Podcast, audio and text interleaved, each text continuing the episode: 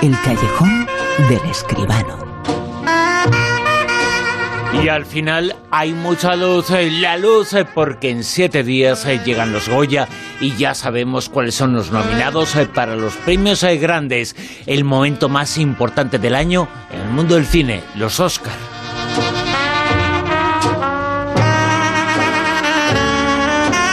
Y aquí hemos hablado de cine y hemos hablado de algunas eh, películas eh, que van a estar aquí y que vamos a comentar esta noche entre los eh, nominados. Y lo vamos a hacer, por supuesto, como cada noche, con José Manuel Escribano. Muy buenas, ¿qué tal? Buenas noches, Bruno. ¿Qué tal? ¿Cómo estás? José Manuel Roba y la favorita, 10 nominaciones cada una, pueden interpretarse como las grandes ganadoras, al menos en las nominaciones para los ¿no?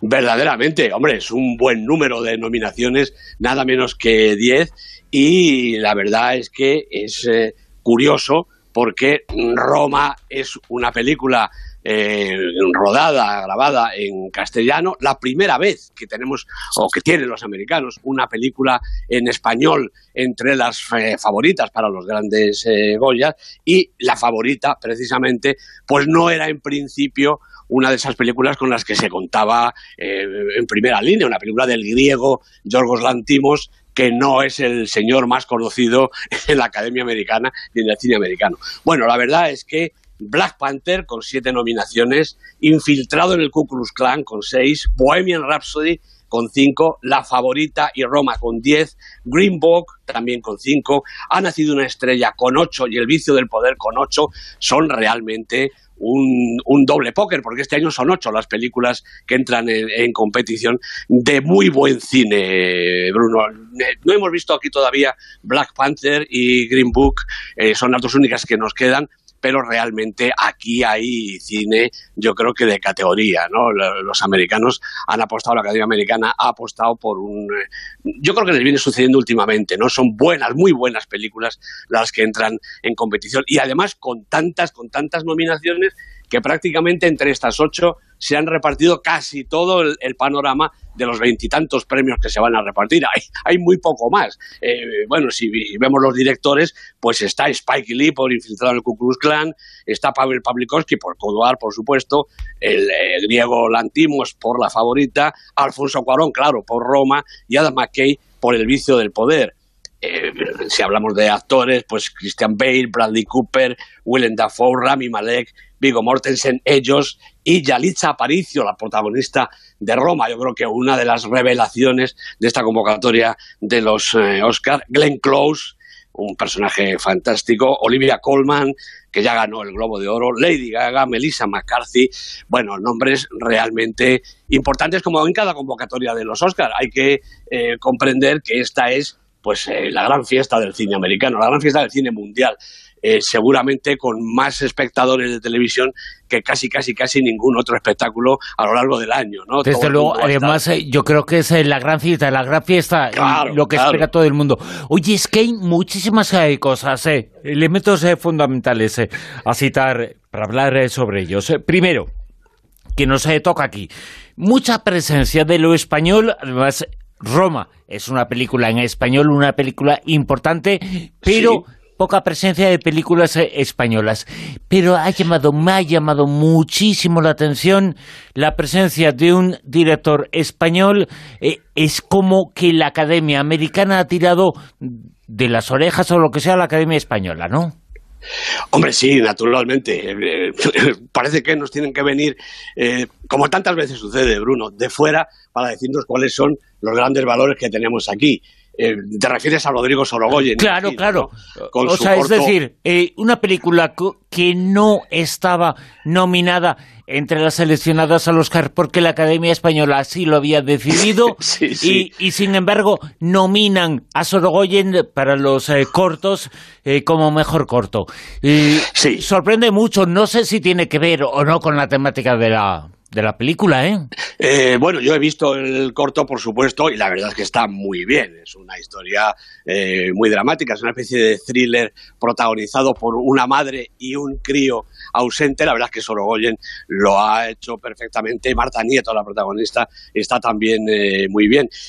alguna vez, alguna vez, Bruno, los cortos, los cortometrajes españoles tienen la posibilidad eh, de plantarse en Hollywood. Todavía no hemos ganado nunca un Oscar. Hombre, Sorogoyen, pues no lo tiene fácil, claro, porque eh, un corto español no tiene la potencia que hace falta para que en América se dé a conocer. Hemos comentado tantísimas veces, ¿no? ¿Qué le hace falta a una película? Pues como pasa con las películas eh, de habla no inglesa, ¿no? Pues que se dé a conocer entre los académicos. Aquí la apuesta es fundamentalmente económica. Hay que llevar la película, que la vean todos, que la conozcan y entonces puede entrar a competir pero da la sensación de que la película de Sorogoyen, eh, El Reino, si la Academia Española hubiera apoyado un poquito más, estaría ahí, entre las nominadas. ¿eh? Es muy posible, porque de hecho para Sorogoyen esto supone el espaldarazo, claro. supone entrar en la competición del cine americano, del cine mundial, nada menos, ¿no? Sí, la, la opción de la Academia Española ve por campeones, ya lo hemos, lo hemos comentado más veces, ¿verdad? Eh, pues estupendo, como siempre decimos, una película entrañable, fantástica, todo lo que quieras, ¿no? Pero desde luego no era la película para ir a competir eh, a los Oscars. Y el cine de Sorogoyen, en este momento, pues parece que sí, El Reino es una de las películas que más... Eh, oportunidades tiene de llevarse el Goya, digámoslo ya, desde ahora mismo, ¿no? Y bueno, viene ya premiada de Los Feroz y de, fin, de, otras, eh, de otros eh, premios del cine español y yo creo que este va a ser el año de Rodrigo Sorogoyen. Eh, bueno, lo es ya de alguna manera. Más cosas que decir, una de ellas, lo hemos señalado, es que el premio grande no es a la mejor película. Es a la mejor película en el plano inglesa porque ahí están las más grandes. Pues efectivamente, es que ahí hay un quinteto de películas. Está Cafarnaún, la película de, Nadine Lavaki, que es una película realmente descomunal, muy difícil de ver, pero una película extraordinaria. Cold War, de la que hemos hablado ya infinitamente. Obra sin autor, Roma y un asunto de familia de nuestro amigo Coreda. Aquí va a estar realmente, eh, bueno, pues toda la carne en el asador. Si Roma se llevara el Oscar principal, de lo que no estoy absolutamente seguro, dejaría aquí un hueco, porque, hombre, no me cabe en la cabeza que le fueran a dar los dos Oscars, aunque para la Academia Americana todo es posible, ¿no? Podría ganar el Oscar a la mejor película y además a la mejor película de habla no inglesa, ¿no? Yo creo que no. Eh, si gana el de la mejor película, dejaría aquí hueco y aquí estarían Cold War y un asunto de familia realmente pugnando. Además son dos películas eh, verdaderamente potentes, la polaca y la japonesa, para competir por este Oscar de la película de habla no inglesa. Sabremos en cuanto den el Oscar a mejor película en habla no inglesa si se lleva o no Roma ese premio. Ya sabremos si va a ser Roma la gran ganadora de la noche o no. Va a ser la película elegida como la mejor. Porque si no es eh, la mejor eh, película en habla no inglesa, no puede llevarse el otro Oscar. Claro, yo, ¿no? eso, creo yo, no lo sé, no lo sé. No, cabe cualquier posibilidad, Bruno. Es decir, recuerda las cosas que pasan en los Oscars, desde que gane eh, Shakespeare enamorado el año aquel hasta que este hace un par de años con, con La La Land se lleva todos los Oscars menos el Oscar principal que se lo lleva otra película. Entonces, bueno, cabe, cabe cualquier cosa, ¿eh? A mí no me extrañaría, vamos, sí me extrañaría, me sorprendería que Roma ganara los dos Oscars. Creo que eso está totalmente fuera de cacho, ¿no? Pero desde luego imposible no es, ¿eh? Y luego, además, en siete días, eh, los Goya. Efectivamente, bueno, tenemos ya aquí el sábado que viene eh, pues, eh, pues eso, hablar del reino, de campeones, por supuesto, de todos lo saben, de Carmen y Lola entre dos aguas, bueno, pues aquí están en competición. Yo creo que aquí Sorogoyen parte un poquito como favorito, ¿no? Su película, eh, bueno, está, ha sido muy bien recibida por la Academia. Mm, me parece que además tiene nada menos que 13 nominaciones. Y esto en los Goya mm, sí que quiere decir algo, ¿no? Eh, va a ganar, por supuesto, eh, premios eh, técnicos y premios artísticos, pero yo creo que el Goya principal mm, no se le debería escapar. Y también vamos a hablar de una película ahora que podría estar ahí porque es una película importantísima. Es la crítica de esta noche, el comentario de José Manuel Esquivano, una película agárrense porque vienen curvas, eh, porque viene la casa de Jack.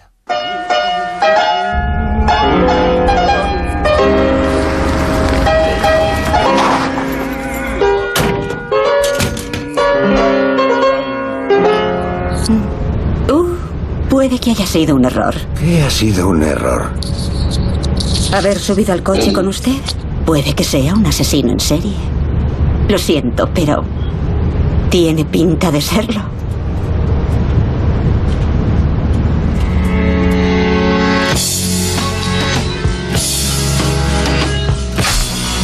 Y es al que le dice Uma Thurman que tiene pinta de serlo, es eh, Matt Dillon. Es eh, la película de eh, sí, Casa de Portier. La Casa de Jack.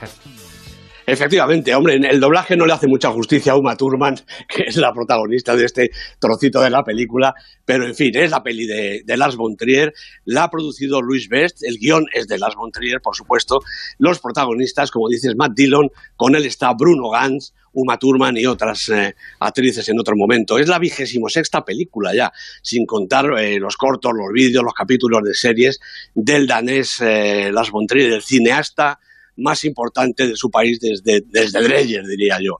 Bueno, habla de Bontrier desde su, yo diría que deslumbrante debut con aquella película El elemento del crimen del año 84, ¿no? Y pasando por títulos como Europa, Rompiendo las olas, Bailar en la oscuridad, Anticristo o Melancolía, toda su obra retrata a un director de una potencia extraordinaria, visual y también intelectual. Bueno, con un gusto especial, desde luego, por las zonas más oscuras del alma humana, el dolor, la angustia, la debilidad, el sentido de la finitud y el mal que acecha por los rincones son compañeros de viaje habituales en sus películas. Y, y la maldad, precisamente, preside cada uno de los fotogramas de la casa de Jack, protagonizada por un tipo horroroso al que da vida Matt Dillon, un actor fuera de norma, de esos que a fuerza de no tener cara de nada pueden tener cara de lo que quieran. Bueno, Jack habla en off en la película con un tal Verge al que no vemos hasta el final y le va relatando sus fechorías que concreta, por no darse importancia, en lo que él llama cinco incidentes. Bueno, pues son crímenes a cual más espantoso, que tienen como víctimas a personas desprevenidas y bastante desvalidas. Una viuda confiada, una pobre chica que se cree enamorada, bueno, gente así. ¿no? La exposición de los hechos se reviste de una frialdad casi anatómica y el punto de vista del autor es tan desaforado que puede llegar a provocar la risa nerviosa. Incluso alguien ha llegado a calificar la película como una comedia diabólica. Bueno, pues una comedia, no, desde luego no es, ni por su ritmo, ni mucho menos por su contenido. Si Von Trier considera que esto es humor, que puede ser que sí, está claro que su sentido de la diversión es más negro que la noche más negra. Lo que sí tiene la casa de Jack, y cuando la veamos, la casa, lo comprenderemos, es una mirada aguda y penetrante sobre las aristas más incómodas de la personalidad humana, las que encierran y aniquilan la conciencia y solo dejan asomar lo peor de cada cual. En esta dimensión sí que es diabólica, y más cuando la película se desenlaza en un largo y, desde mi punto de vista no muy afortunado epílogo en forma de catábasis, como dice el propio Bontrier, un auténtico descenso a los infiernos en el que todo el relato se explica a sí mismo.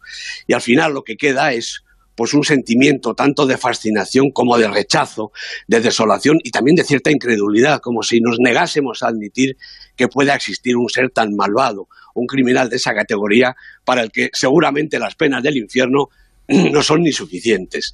Las Montrier piensa que sí, igual ser danés tiene alguna influencia y hasta deja caer a mitad de metraje una especie de explicación personal que suena a justificación, pero también a cierta solapada burla. Bueno, pues es que él es así. No creo que a estas alturas vaya a cambiar.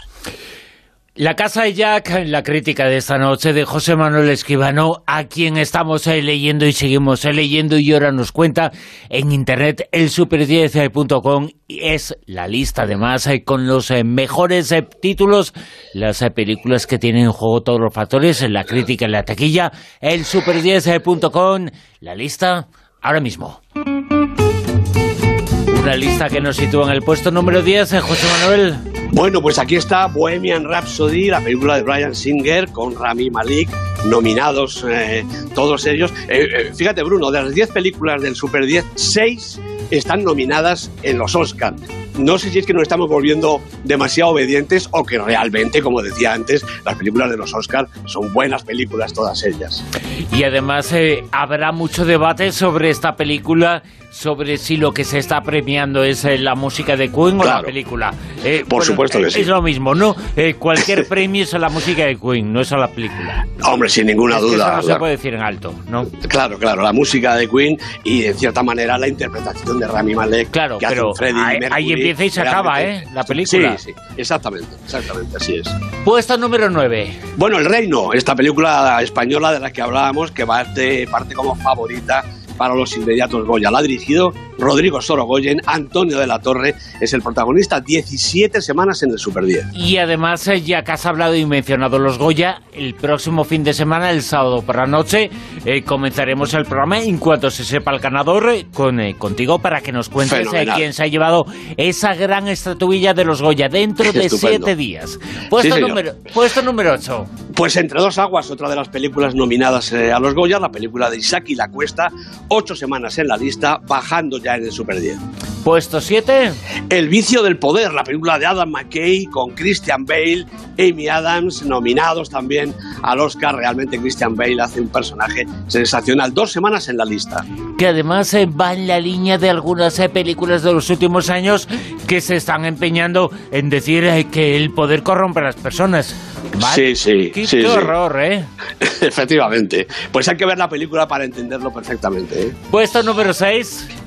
Aquaman, la película de James Wan con Jason Momoa de protagonista, cinco semanas en la lista y casi todas en este puesto 6. Está aquí encajada en la mitad de la lista. Cinco. Glass de M. Night Shyamalan con James McAvoy, con Bruce Willis. Primera semana en la lista, ha subido desde el puesto 20, que estaba la semana pasada, hasta el 5. Sobre todo porque ha hecho muy buena taquilla.